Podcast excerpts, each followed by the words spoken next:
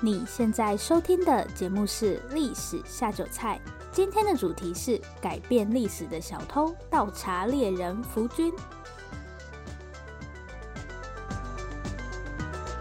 Hello，欢迎来到《历史下酒菜》，今天是我们的第四十一集节目，还是要不免俗的提一下，《历史下酒菜》有自己的赞助连接了，一样要感谢 First Story 的技术支援。如果大家喜欢我们的节目，欢迎小额赞助我们。详细的资讯都可以参考我们的说明栏。然后也欢迎大家到 Apple Podcast 帮我们打新评分加留言。另外呢，一样要来宣传一下我们最新的收听管道，就是 KKBOX 啦。现在在 KKBOX 也可以听到历史下酒菜喽，赶快下载 KKBOX 就可以音乐跟 Podcast 两个愿望一次满足。这什么商业到不行的广告台词？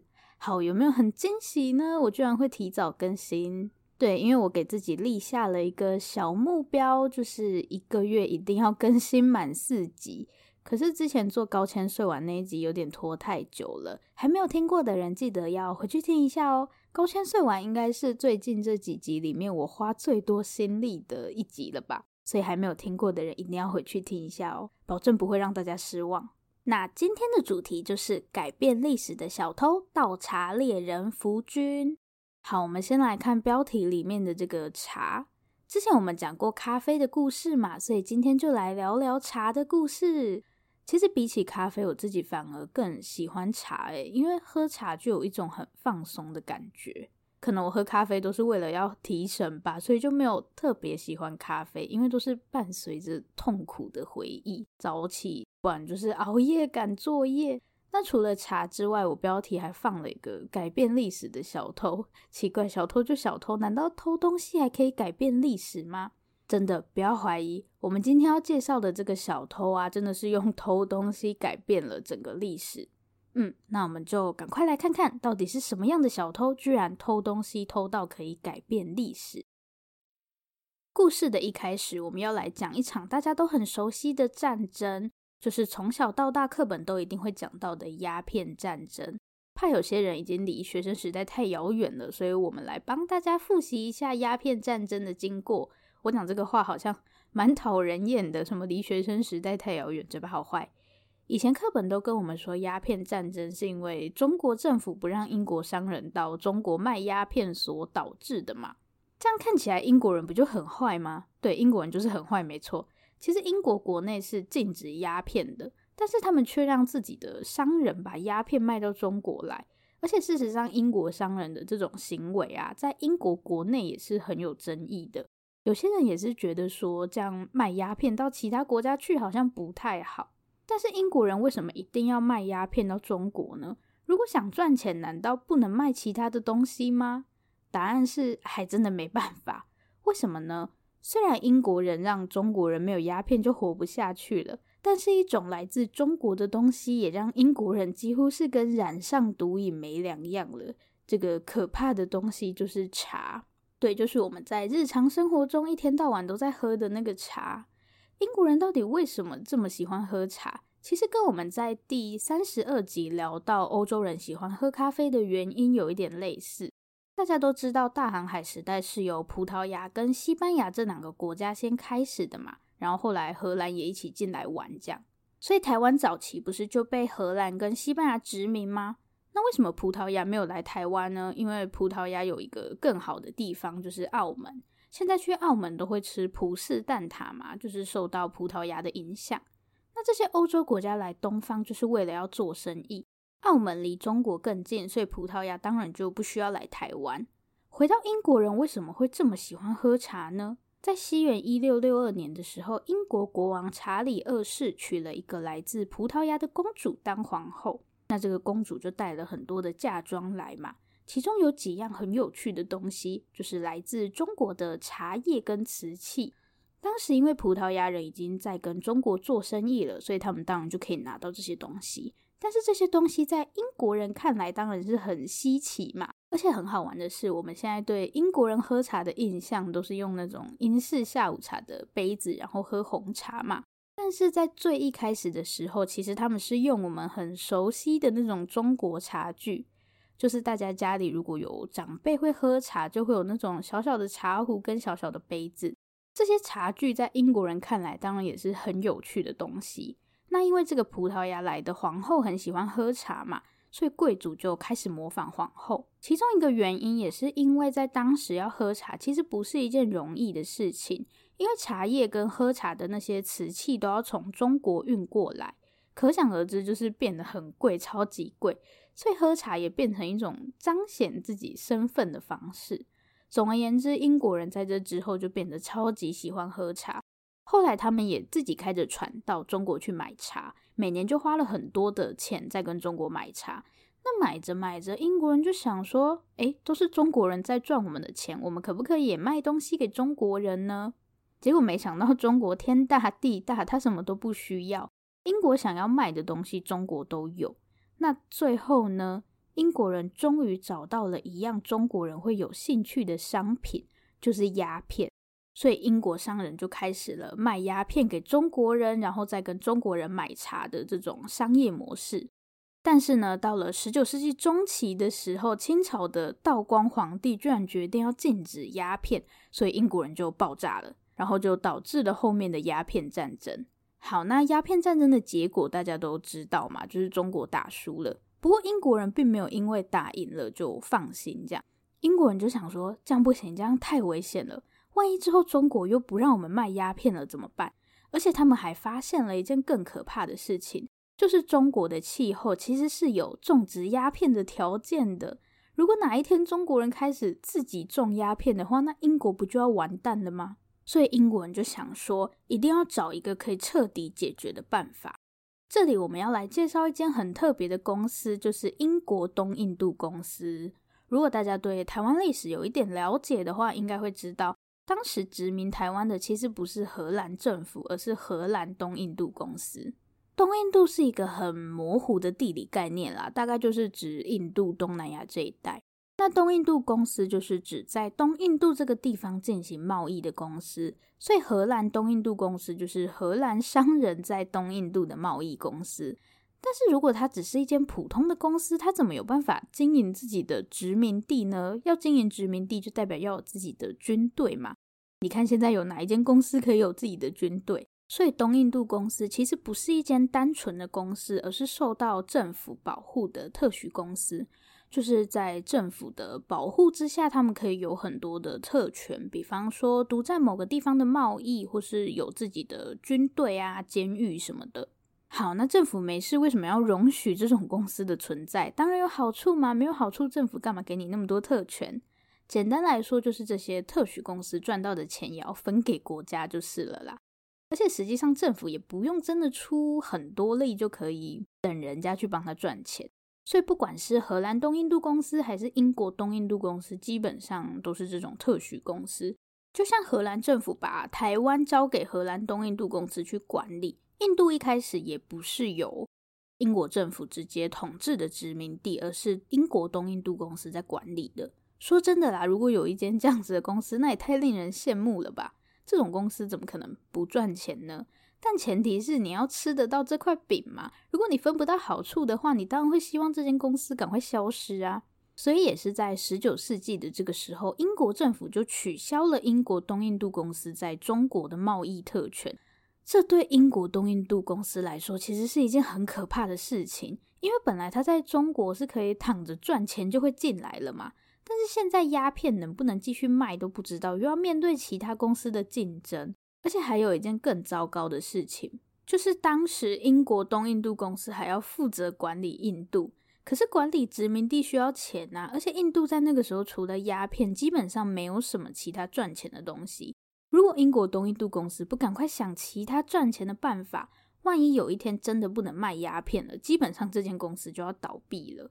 因为英国东印度公司赚钱的方法，就是我们刚刚在上面讲到的那种嘛，就是卖鸦片到中国，然后再把中国的茶卖到欧洲。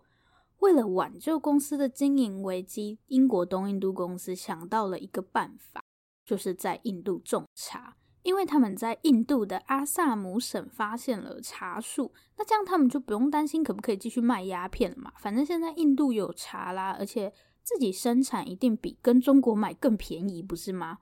可是很遗憾的是，事情并没有这么简单。诶，我们的主角都还没有出场，事情当然不可能这么简单就解决啊。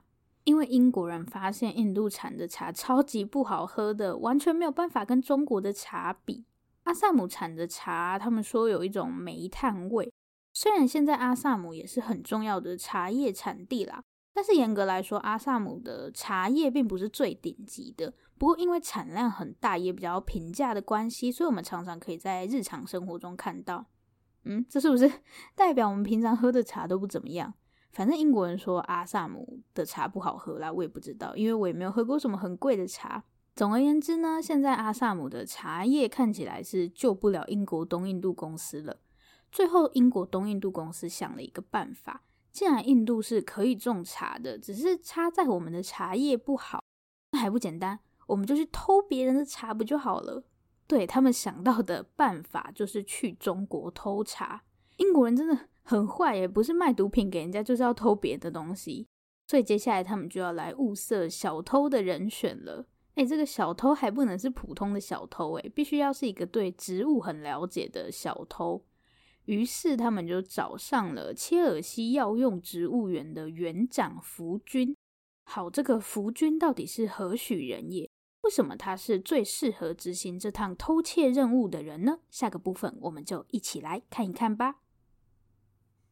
终于要来介绍我们今天的主角了。我们今天的主角呢，是一个叫做福军的，嗯，以现在的眼光来看，他应该算是一个植物学家。不过事实上，福军并没有接受过任何有系统的教育，因为他的出身蛮平凡的，父亲就是一个普通的农民，所以福军其实只有上过教会学校而已。之后，他的所有知识都是在工作的时候获得的。他就是一边当园丁，一边学习很多关于植物的知识。那在当时，如果福军想要出人头地，不想一辈子都只当一个园丁的话，他只有一个选择，因为他没有背景，又没有学历嘛，所以他只能出国去帮忙采集植物。在那个年代，出国其实还是一件蛮危险的事情。尤其是他们通常会去的地方，都是一些西方国家比较陌生的地方，比方说中国啊，或者是非洲之类的。福军之所以可以在切尔西药用植物园担任园长，就是因为他在过去曾经到中国去待了三年，所以这一次英国东印度公司就找上了福军。第一，福军很了解植物嘛；再来，福军以前其实也曾经待过中国。看起来确实是最适合执行这趟偷窃任务的人选。西元一八四八年的六月，福军就从英国出发，准备再次前往中国。前面因为鸦片战争的关系，这个时候中国不只是把香港割让给了英国，也开放了像是广州、上海等五个港口，就是让英国商人可以在这几个地方做生意。但是呢，除了这几个开放的地方之外，外国人是不能随便跑到其他内陆地区的。可是福军的目的就是茶嘛，所以他一定要去那些山区，就是产茶的地方。但这实际上是不可以的。那怎么办呢？就只好乔装偷偷进去嘛。所以福军就必须要先扮成中国人，因为之前福军在中国已经待了三年了嘛，所以他其实是会一些简单的中文的。不过他还是需要有人做他的向导，因为中国这个地方实在是太大了。就算福军可以说一点简单的中文，但是在当时的中国，大家基本上都是用各地的方言来沟通，所以福军还是需要有当地人做他的向导。为了这次的任务呢，福军一共找了两个帮手，一个是负责帮忙搬东西的苦力。苦力就是当时在中国靠一些劳力工作来赚钱的廉价劳工，比方说港口的工人啊，就是负责搬运行李货物之类的这种工作。好，然后另一个帮手就比较有趣了，这个人呢，福军叫他小王。小王会说一种叫做洋金兵的英文。呃，海洋的洋，然后泾渭分明的那个泾，跟滨海公路的滨，洋金滨，这是一种结合上海话跟英语的语言，是当时这些中国商人跟外国商人在贸易的时候常常会用的一种语言。会叫洋金滨，是因为他们做生意的那一带被叫做洋金滨，所以小王跟福军基本上是可以沟通的。那在获得了队友之后，福军就准备要上路了嘛。但是现在有一件很重要的事情，就是我们要来处理一下我们的装备，毕竟是要去偷东西，我也不能大摇大摆的就穿着西方人的衣服进到中国来吧。所以福军的帮手们就帮他找了一套中国人的衣服来。不止这样，我那时候看到这个的时候，真的超级傻眼的，就是福军要剃发 留辫。说到清朝，大家第一个会想到的应该就是清朝人的发型吧？对，就是把前面的头发剃掉，然后后面留一个长长的辫子。那为了完美的扮演一个中国人，福军就把前面的头发都剃光了。可是后面的辫子怎么办？现在才开始把头发留长也来不及啦。福军的两个帮手也很神奇，不知道去哪里找了一条长辫子，然后就把这条辫子绑在了福军的头上。我那时候的第一个想法是，这个辫子是哪里弄来的？应该不是从死人的身上弄下来的吧？好，反正福军也没有问，大家就装作不知道吧。在戴上了帽子之后，福军看起来就是一个毫无破绽的中国人了。大家这时候应该会想说，我在胡说八道个什么东西？福军的脸明明就跟大家都不一样，大家最好是会看不出来啦。其实大家真的是看不出来，不要怀疑，因为福军他们这次要去的地方都是一些深山内陆嘛。基本上那里的人从来都没有看过外国人，你只要跟他们说福军是从长城以外的地方来的，大家就不会怀疑了。像是什么西域之类的啊。西元一八四八年的九月，福军就带着他的两个帮手从上海准备到安徽的松罗山去，因为这里是著名的绿茶产地。当时英国人其实以为绿茶跟红茶是两种不同品种的茶。所以福军会先到绿茶产地去，然后再去红茶的产地。走着走着，福军的第一个考验就来了。我们刚刚说，反正那些内陆的中国人也不知道外国人长什么样子，所以没差嘛。但是离开上海之后，福军会先遇到的第一个城市叫做杭州。好，杭州这个地方呢，过去可以说是南宋实际意义上的首都，所以这是一座很大的城市，每天都有很多的商人在这里来来去去。这代表福军那一套什么长城外来的人在这里基本上是行不通的，他很容易就会被发现不是中国人，所以福军就交代小王说，千万不可以进到杭州城内。他们就打算绕过杭州城离开，但是这个小王呢，真的是一个很奸诈的人，因为实际上穿过杭州城是一条比较快的路，那当时他们都是请人来扛轿子的嘛。如果不按照福军说的去绕路的话，小王就可以把省下来的运费放到自己的口袋里面。所以等福军发现自己进到杭州城里的时候，根本就已经来不及了。而且他们还遇到官兵上前盘查，然后福军就想说：“呃，死定了，死定了。”结果还好，这个官兵接受了小王的贿赂后，就把福军他们放走了。嗯，好哦，这个中国官员的素质真的是令人堪忧。现在我们讲到英国的茶，大家会想到的应该就是红茶嘛。比起绿茶，英国似乎更喜欢红茶。不知道大家有没有想过这是为什么呢？可是英国东印度公司既然要福军去把绿茶、红茶都找回来，代表英国人一开始其实也是会喝绿茶的吧？原因可能就是因为福军在中国绿茶厂里面发现的秘密。茶叶其实是一项需要经过很多加工程序的产品。所以福军这次来中国，不只是要把茶的种子带回印度，也要知道中国人是怎么制茶的。所以他们也去了制茶厂。然后福军就在制茶厂里面发现了一件很可怕的事情。福军在制茶厂观察那些茶工的时候，就发现为什么大家的手指头都蓝蓝的？结果原来是英国人在买茶的时候喜欢那种看起来比较绿的茶叶。所以中国人就在茶叶里面加了普鲁士蓝跟石膏，就是用来染色。不过这些东西或多或少都有一点毒啦，所以福君就超傻眼的，就是发现原来我们一直在喝的茶里面都有毒。看来也不是现在才有食安方面的问题。接下来到松罗山的一路上都还蛮顺利的，然后福君在山上的采集工作也还算愉快，除了他觉得当地人都在敲诈他。就是可能福军想要什么植物，然后大家都故意不卖给他，骗他说这是什么神奇的树，反正就是要骗他的钱啦。其实根本就是到处都有的东西。福军其实是知道的，但是他也没有办法，毕竟人生地不熟，就只能默默忍受敲诈。可是当地人也不知道福军是来偷东西的，他们可能还很得意，说自己赚了一笔，这样标准的因小失大。西元一八四九年的年初，在大家都忙着过新年的时候，福军采集来的种子跟茶树也正在送往印度喜马拉雅山区的路上。然后福军也打算休息一阵子，再继续去红茶的产地。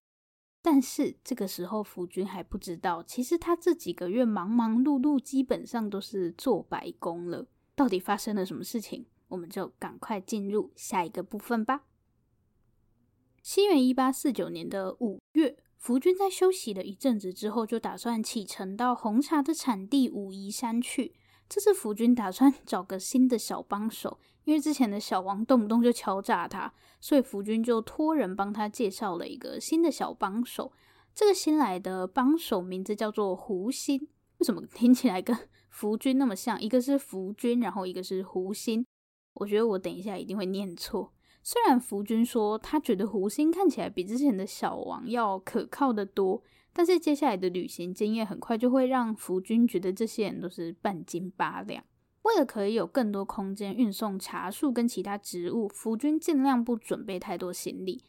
但是胡心在路上就买了一大堆草席，因为内陆的草席比较便宜。如果把这些草席拿到沿海去卖，就可以趁机赚一波。但是呢，这些草席的运费是 要福军出的哦。因为福军要花钱找苦力来搬这些东西嘛，所以他就发现胡心跟小王其实没什么差，都是一抓到机会就要敲诈他。我觉得福军这一趟下来对中国人的印象一定很差，讲好听是很有生意头脑，讲难听就是动不动就要敲诈人家。但这也不是福军第一次被敲诈了，所以他也就算了。来到武夷山之后，发生了一件很有趣的事情，因为他们不能让这些中国人知道他们是外国人嘛，尤其是西方人。所以一直以来，他们都谎称自己是从长城以外的地方来的。结果胡心来了之后，就开始把这个故事加油添醋，说什么福军是从中亚鞑靼国那边来的名将，鞑靼就是指一些蒙古人，然后跟皇帝是无话不谈的好朋友。虽然听起来真的很虎烂，但是他们一路上遇到的中国人几乎都相信了，所以福军就很顺利的完成了他的采集工作。对，每个人看到福军都超级毕恭毕敬的，殊不知他只是一个要来偷茶叶的臭小偷。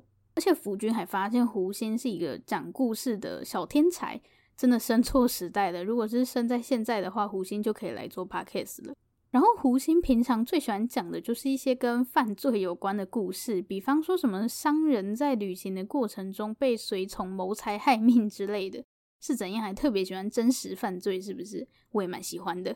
真的是生错时代，反正福星平常就喜欢讲这些东西，福军也就当做是故事听听就算了。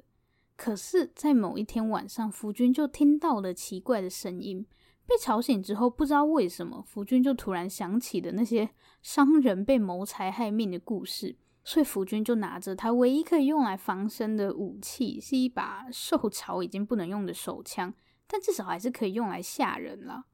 然后他就跑到客栈的大厅去，发现他请来的苦力正在围着胡心破口大骂，所以福军就很无奈的举着手枪过去，然后大家看到手枪就吓得半死。后来福军靠着简单的中文跟那些苦力沟通，发现就是胡鑫把本来应该要给苦力的钱拿走了，福军就把胡鑫臭骂一顿，然后要他还钱。本来福军以为这件事情就这样了。结果隔天起来的时候，福军发现他的苦力全部都不见了。不知道是不是因为昨天的冲突，所以这些人就不爽跑掉了。这下子好玩了，福军只能叫胡鑫去附近的村子看看有没有人愿意帮他们工作。结果胡心找了一整天，也没有人愿意帮他们，所以最后搬东西这件事情就落到了胡心的头上。最倒霉的是，他们还遇到了大雨，要搬很多的东西，两个人就淋成落汤鸡。而且在路上用来挑行李的竹竿还断掉，然后胡心买来的那些草席就全部泡在泥水里。我不知道为什么福君要特地把这件事情写下来。反正他说他觉得胡心看起来很可怜，但我其实觉得有点好笑。我好坏哦。刚刚在上一段的最后，我们不是说福军很快就会发现他在安徽的那一趟几乎等于白做工吗？好，结束了跟胡鑫悲惨的红茶之旅后，福军就平安的抵达了上海。但是在上海的时候，他收到了一个可怕的消息，就是他之前送往印度的种子跟茶树几乎全部都死光了，所以之前那一趟就等于是白跑了。嗯，怎么会这样？在讲发生了什么事情之前，我要先介绍一个东西。这个东西呢，就叫做华德香。简单来说，它就是一个玻璃做成的，有点像小温室的那种感觉吧。就是一个玻璃箱子，然后你可以在里面种任何你想要种的东西。其实这个东西在当时真的是一个划时代的发明，因为以前的交通没有那么发达嘛，就算有船，但是要靠船来运送这些不同地方的植物，也是要花好几个月的时间，所以大部分的植物都没有办法撑过那么长的时间，而且中间的气候变化可能很大，而且在船上淡水又是一种很珍贵的资源。给人喝都不够了，怎么可能还用来浇花什么的？于是就出现了这个划时代的发明，就是华德香。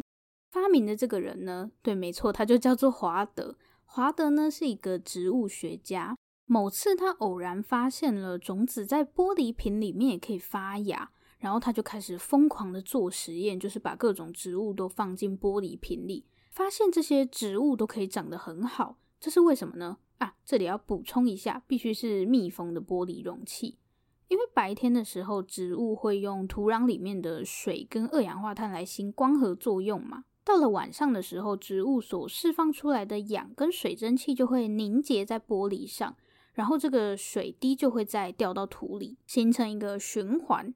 所以简单来说，基本上只要有阳光跟华德香，人类就可以自由的到处运送各式各样的植物了。所以福军在运送茶树的时候用的也是这种华德香，但是呢，不知道是哪个白痴，真的不知道是哪个白痴，居然在运送的过程中把这些箱子打开了，是怎样？是怕这些茶树在里面会闷死，是不是？结果结局就是这些茶树大部分都发霉烂掉。然后还有一件很蠢的事情，我们前面有说福军是因为没有背景又没有学历，所以只能靠出国当植物猎人来出人头地嘛。但是在印度那边管理茶园的那个负责人是一个叫做詹森的官二代。詹森这个人虽然不是特别的有学问，但是因为他的叔叔是一个非常有名的博物学家，连写《物种起源》的那个达尔文都是他叔叔的学生。对，就是演化论的那个达尔文。所以就算他本人根本就不是学植物学的，但他还是负责管理印度这边的植物园。前面才因为某个不知道哪里来的 蠢蛋把华德香打开，所以大部分的茶树都烂掉了嘛。然后这个对植物一知半解的官二代，不知道为什么觉得应该用种水稻的那种方式来种茶。其实茶树是不可以泡在水里的，不然它的根部就会烂掉。嗯，所以经过了这一连串的摧残，福军带回来的茶树跟种子基本上就全军覆没了。不过呢，还好。在这一路上的旅行中，福军发现了一件事情，就是不管是绿茶还是红茶，它们其实都是同一种东西，只是加工的方式不一样，所以并没有什么红茶树、绿茶树都是茶树，只是后面加工的方式不同。最大的不同就是红茶会经过发酵，其实发酵就是所谓的氧化啦，就是放在空气底下让它去氧化。发酵后的茶在颜色上会变得更红，然后香气跟味道也都会出现改变。这大概就是绿茶跟红茶之间最大的不同。所以这算是一个好消息吧，至少现在不用再多跑一趟了。因为有了上次的经验，所以福军在运送武夷山的茶树的时候就特别的小心，而且这次他也有时间全程监督，跟着一起到印度去。然后他们这一路上也找了一些有经验的制茶师傅，跟着他们一起去印度。最后呢，福军一共往印度运了超过一万株的茶树，还有一大堆数不尽的种子。这些茶树后来就变成了我们今天都很熟悉的大吉岭红茶。大吉岭红茶号称是红茶界的香槟，不过呢，这两样东西我都没喝过，所以没有办法跟大家形容到底是有多好喝。然后根据我看到的资料啊，大吉岭红茶的产量很少，有一些不肖叶子就会说自己的茶叶是大吉岭红茶。那大家如果怕买到仿冒品，你可以在网络上搜寻大吉岭红茶标章，可以看到一个女性手上拿着一个茶叶，对，这个图案就是大吉岭红茶的认证标章。那福军从中国偷茶这件事情改变了哪些历史呢？第一个当然就是让中国的国力加速衰退，因为现在不只是中国可以生产茶叶了嘛。第二个是让茶变成一种大众化的饮料。自从成功在印度种植茶树之后，英国就在它所有可以种茶的殖民地上都种上了茶树，所以喝茶就不再是贵族的特权，一般的平民百姓也都可以喝茶了。嗯，以上就是今天的故事。